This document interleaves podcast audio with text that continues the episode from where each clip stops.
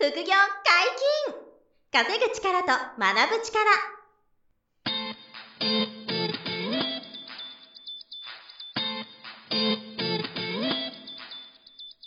この番組は稼げるようになりたいを叶える副業アカデミーの提供でお送りいたします。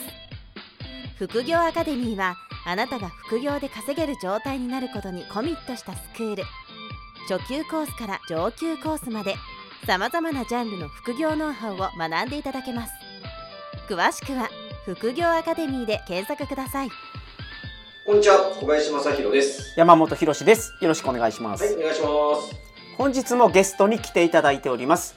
副業アカデミー株式講座受講生であり、フードコーディネーターの菅原梨沙さんです。よろしくお願いします。よろしくお願いします。菅原梨沙です。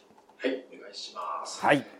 えー前回からね、あの、リサさんに遊び来ていただいて、はい。あの、本業がフードコーディネーターということで、あの、店舗の新しいお店のメニューのプロデュースとかね、うん。そういう仕事をされていて、もともと料理を作る側の現場の、あの、コックさんとかね、料理人もされながらでしたけど、あの、コロナショックがあって、お仕事が、現場でね、料理作るお仕事が減っちゃって、その時にあの、副業アカデミーで株の講座の勉強をしてくれていて、で、ただそれまでは、あの、本業忙しかったから、あんまり本腰入んなかったけど、コロナショックを機に、ちょっと時間ができたから、ちゃんと学び始めたみたいなね、話を前回してもらったんですけど、あの、先に、あの、最近のその株式投資の、その、えー平均どれぐらい運用できてますみたいな実績を聞いた後に、そこまでどう成長したかっていうのをちょっと遡って聞いていきたいなと思ったんですけど、はい。最2022年どうですか？大体おおよそでいいんですけど。そうですね。うん大体鳴らすと、まあ、うんここまでで、うん今年入ってからだと、まあ、月5%ぐらい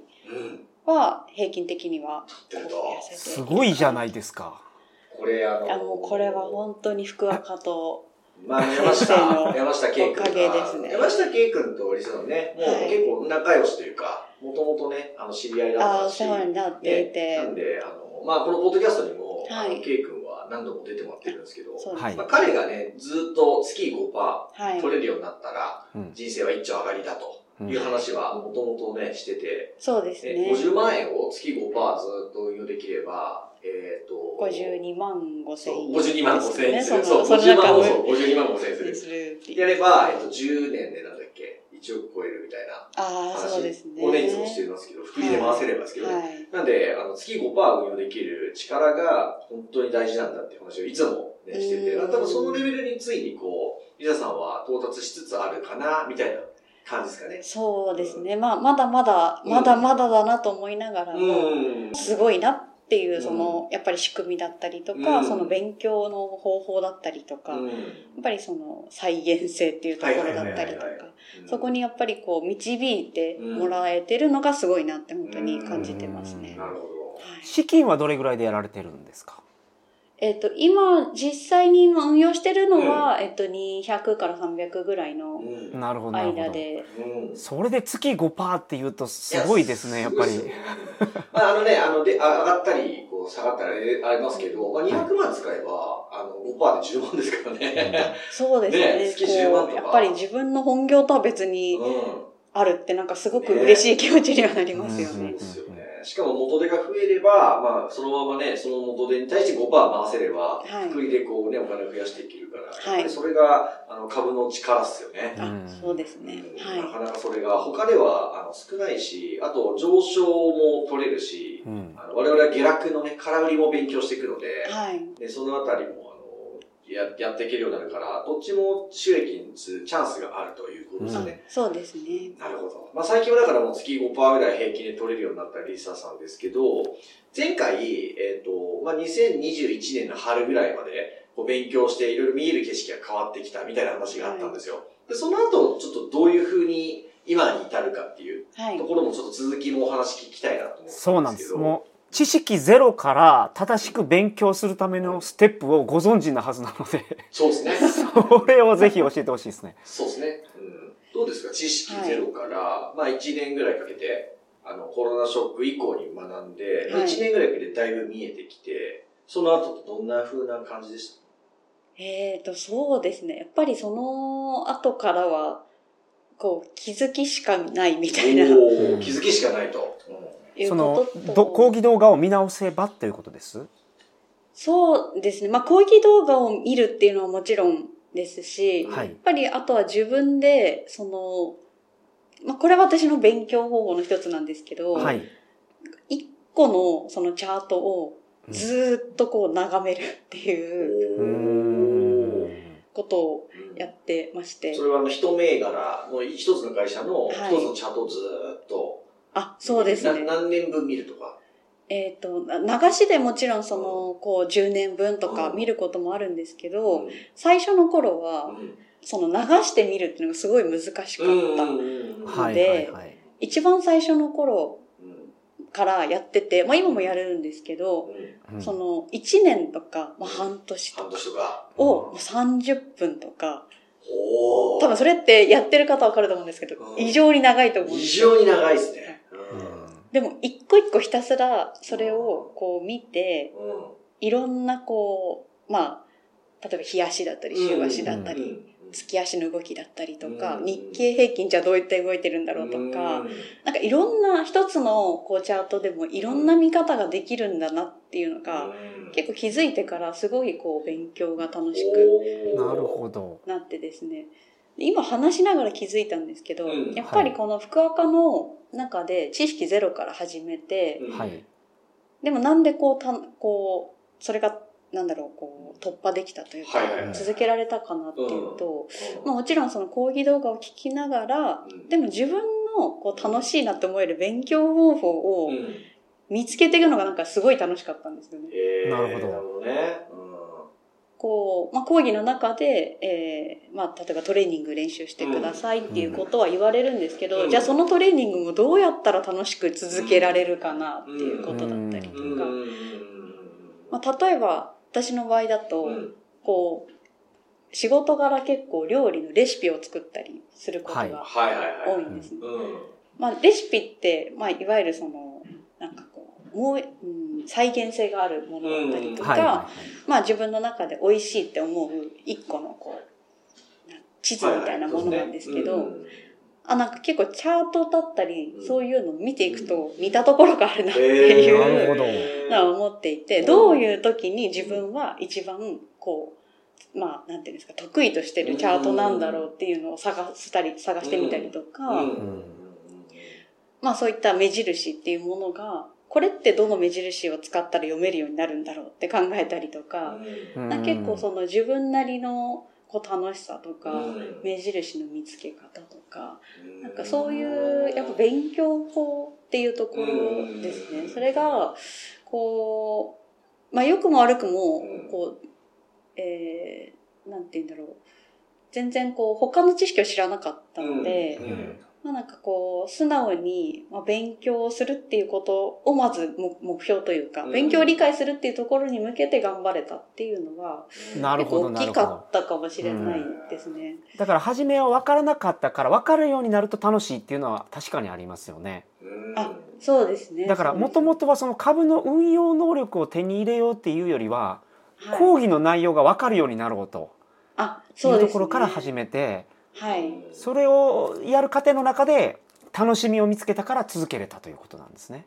そうですうね。んで、まあそれを考えれば考えるほど、え、これ将来的には実際に自分でこうお金を入れて運用できるようになったらお金まで増えていくってすごいなっていう。こなるほど そうやっぱりも、ちろんそうなりますからね。こう、どんな勉強であってもお金が増える勉強だとするとこれはものすごいことやってるんだなっていうのは、確なんか嫌な人いないなっていうのは、直結ですからね、はいそれが。うん資格の勉強とかだとそうじゃないけど、いやトレードの勉強そうだから。なんですよ。料理の資格も、まあ、なかなか難しいものもいろいろあるんですけど、やっぱりそれを取ったからじゃあうん、こう、仕事になるかとか、うん。お金に直結するかって言われると、ぱりその中で自分がどううん。使いこなしていくかだったりとか、やっぱりそのゴールは、はすごくこう長いものなんですけど。株の場合だと結構直結してその結果が、良くも悪くもまあ、その資金が増えたり減るっていうところで、ははいっきり出るっていうのはすごく面白いうん。し、まあ、なんかこう、緊張感のある世界だなっていうのは本当に思いましたそね。の楽しさを感じられるようになったのは、はい。大体どれぐらいからこう、思えたんですか？そうですね。分からなくて辛い時期もあるわけじゃないですか。そうですねか。最初の。だそれをどうやってこう次第に楽しさを見つけられるようになっていったのかなと、どれぐらいの期間で。そうですね。まあ、ひとまずその、前回お話ししていた最初の半年、はいはいはいコロナになる前までのうんうん間、っていうのは、いわゆる、まあ、受講生の皆さんよく言ってるような、こう、霧の中じゃないですけど、霧の中にいてね。霧の中うん見えないと。まあ、霧というか私のは嵐みたいな感じでしたけど、嵐でも全く目処が立たない。目処が立たない。本当に行く先の目処が立たないみたいな。うん。状態だったのが、まあ、そのコロナって2020年から、まあ、ちょうど1年ぐらいうん。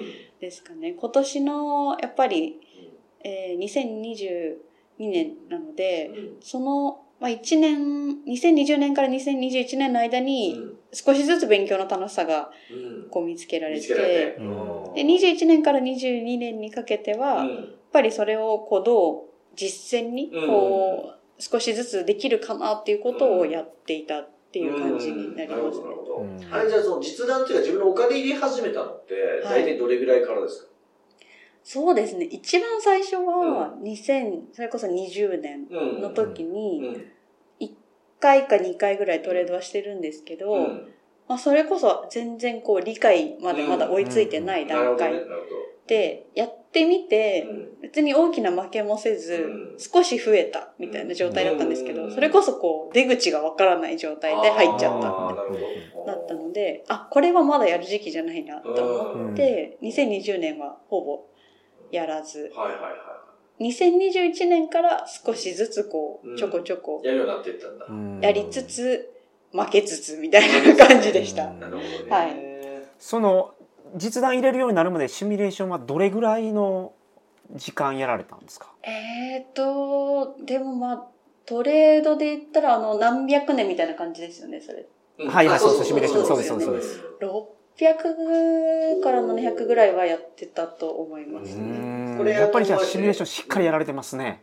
うん、あのーそうですね、あの、シミュレーションの、その、まあストックシミュレーションっていうね、ツールがああそうってで、あの、練習できるんですよね。で、あの、ポチッと押すと1日分、こう、あの、株価が出てくるっていう、あの、ストックシミュレーションっていうものでみんなデモトレードをやっているんですよね、生徒さんが。はい。で、それを何年分やりましたかっていう今のね、600年、700年は、あの、うん。やったっていうのが今の返事だったということで、これが確かにこうたくさんね、長く、あの、はい。やった方がやるほど経験が積めて、はい。あの上手になっていくとか、パターンが分かってくるみたいな話が、あの、山下さんの講義の中でもあると。い。そうですね、そうですね。うん今も結構やりますか、デモトレは。あ、今も受講生の皆さんと一緒に LINE を組んで、ん。やらせていただいたりしうんて、いいですね。1日1年から、まあ、にそれを2、2銘柄、3銘柄ぐらいやって、ずっと続けてるっていう感じ。うん。ですねいいですね。はい今、講座の中でね、あの、いろんな、こう、LINE とかも含めて、はい。まあ、チャットワークで情報交流するところと、あと LINE でこう、あの、オープンチャットみたいなのもね、あの、あったりとかで、はいコミュニケーション取れる場が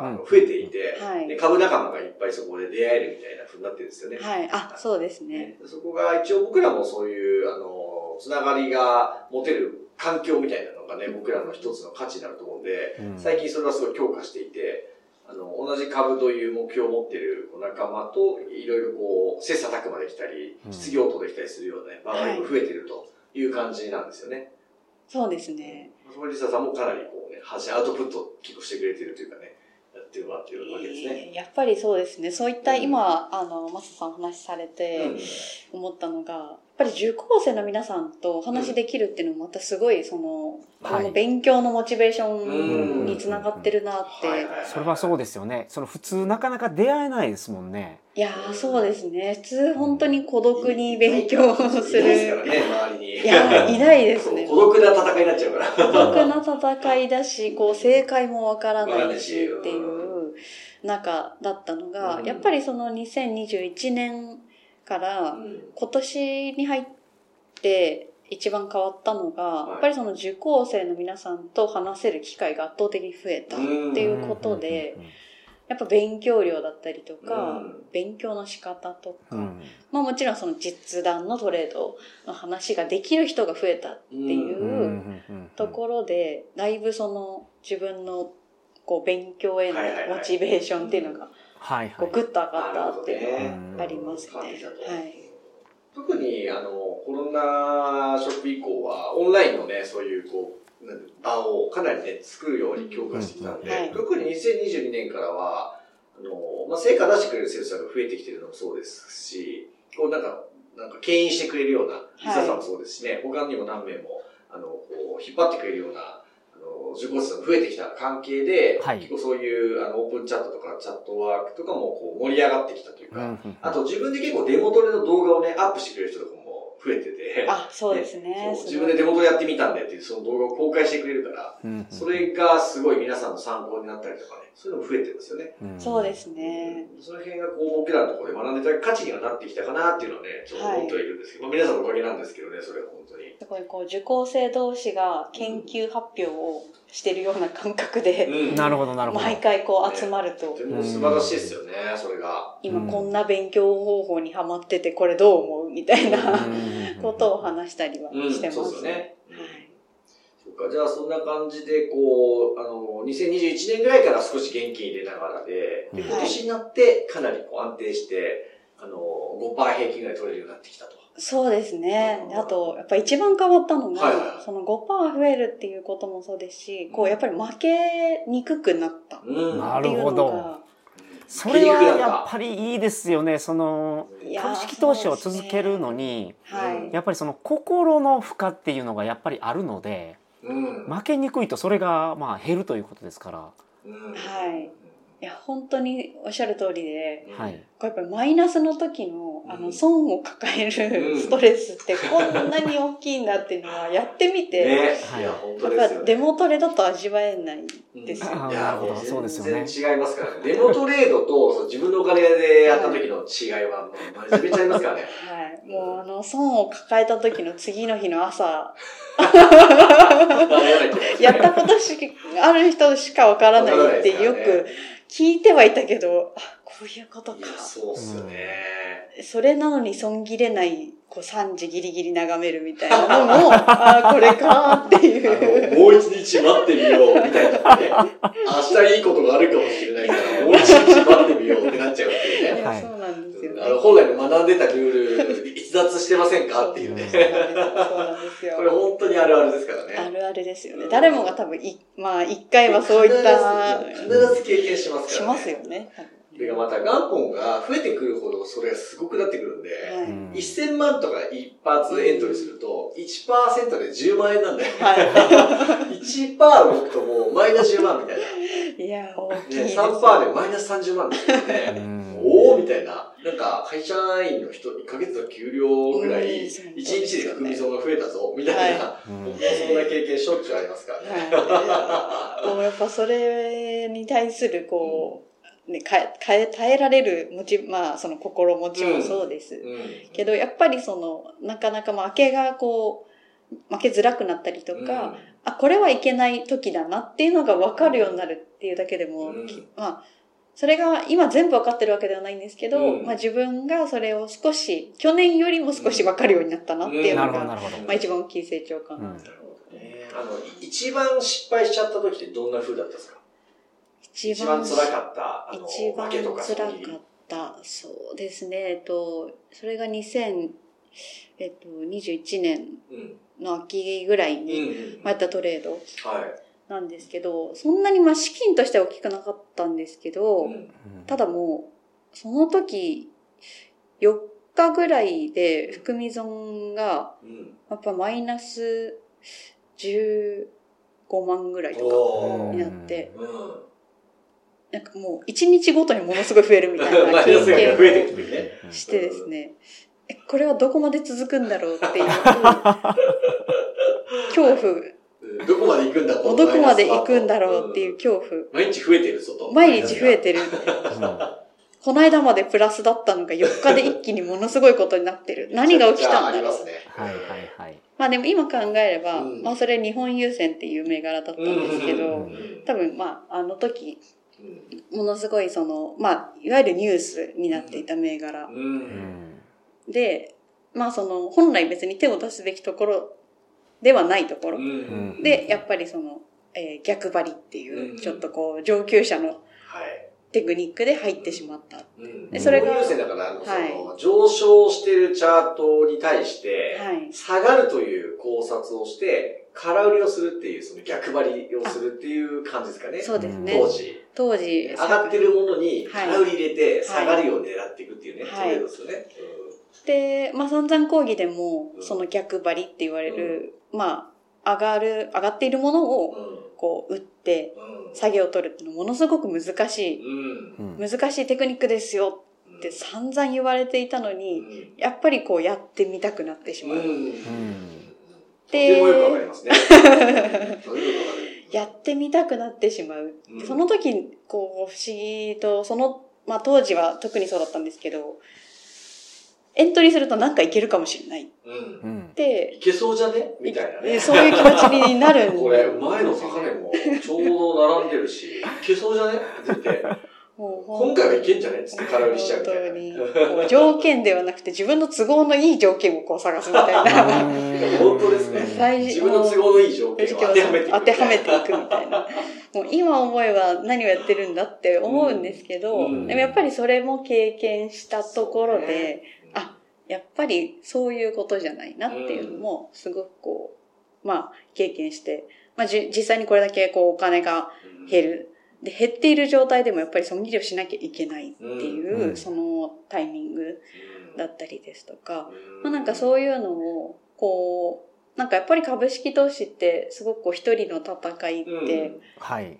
言われますけど、本当にそうで、始めるのも自分だし、最後終わりを決めるのも自分なので、うんこう誰か止めてくれないんだなっていうのを、なんかすごく。すごくこう負けてても、それをいつやめるかっていうのを自分でこう決めていくっていうのがすごくこう、身に染みてというか、うん。でもその一回のやっぱり失敗が、ものすごくこう、勉強をさせてくれたというか、うん。なんかその失敗からやっぱり学ぶんだなっていうのもね。ありましたね。それはもうじゃあその潔く切り切ったんですか？その4日か5日目ぐらいで。そうですね。一旦その時は切りましたね。なるほどこ。れはもう失敗だったと。はい。うんバチッと。バチッと自分の負けを認めるみたいな。負けを認めるっていう形で、すごい嫌な気持ちになって。いや、嫌な気持ちになりましたね、それは。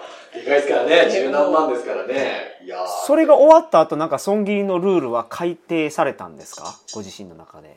そうですね。まあ、損切りのルール、うーん、というのはまあ、もちろんその、えっ、と、3%の、例えば損切り、はい。えっ、と、含み損うんを、えっ、と、それを超えたら、えー損切りをする、みたいなルールはもともと持ってはいたんですけど、うんまあ、その当時、まあ、それこそ今ほど株に張り付いて見てなかったので、うんはい。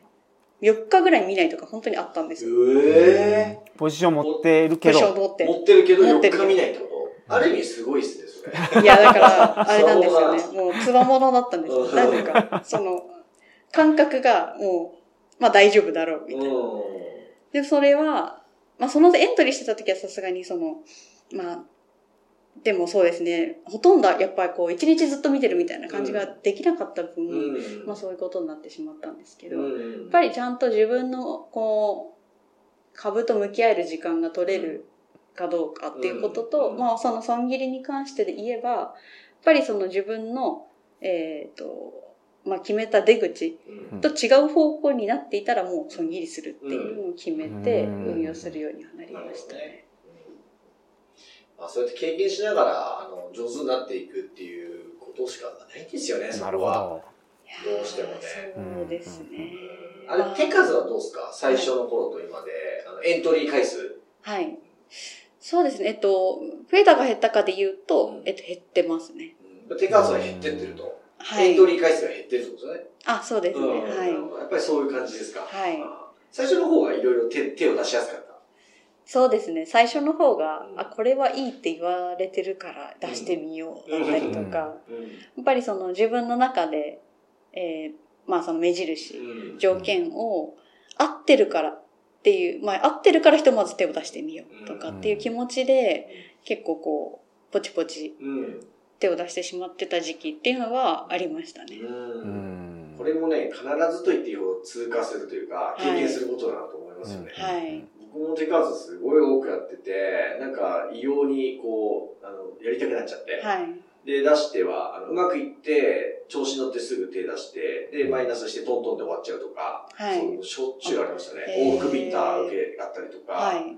本当にそれは最初の方が多かったですね。うんマサさんでもそういそうそう、うことがあっめちゃくちゃそう手数。たんですかやっぱやりたくなっちゃうみたいなのは、はいすっごいありますし、あとうまくいった時に利益が取れるじゃないですか。はい。よし、じゃあ次どれやろうってなっちゃって、その日やれる銘柄探し出すみたいな。はい。うんもうそれやった時点でもう大体ダメですね。あ今日やれるやつどれかなみたいに、はいこう無理やり探すみたいあ。な。うん。前から考察してるのはともかく、はいそうじゃなくてこう、うまくいったから、この出た利益で、はいより元本増えたから、次どれやろうみたいな。はいで、その日中にやれるものを探すみたいな。うんで、無理くりエントリーするとかってやってたら、最初の頃は、まあ、ダメでしたね。はい大体、あの、行ってこいするというかうん、プラスになっても帰ってきちゃうみたいな。はい。ダメだな、みたいな風になって、でもだんだんこうやっぱ手数減り、減り、減っていくみたいなはいのは僕もすごくあったんで、うんダブリスさんも同じだなと思うんですけど。はい。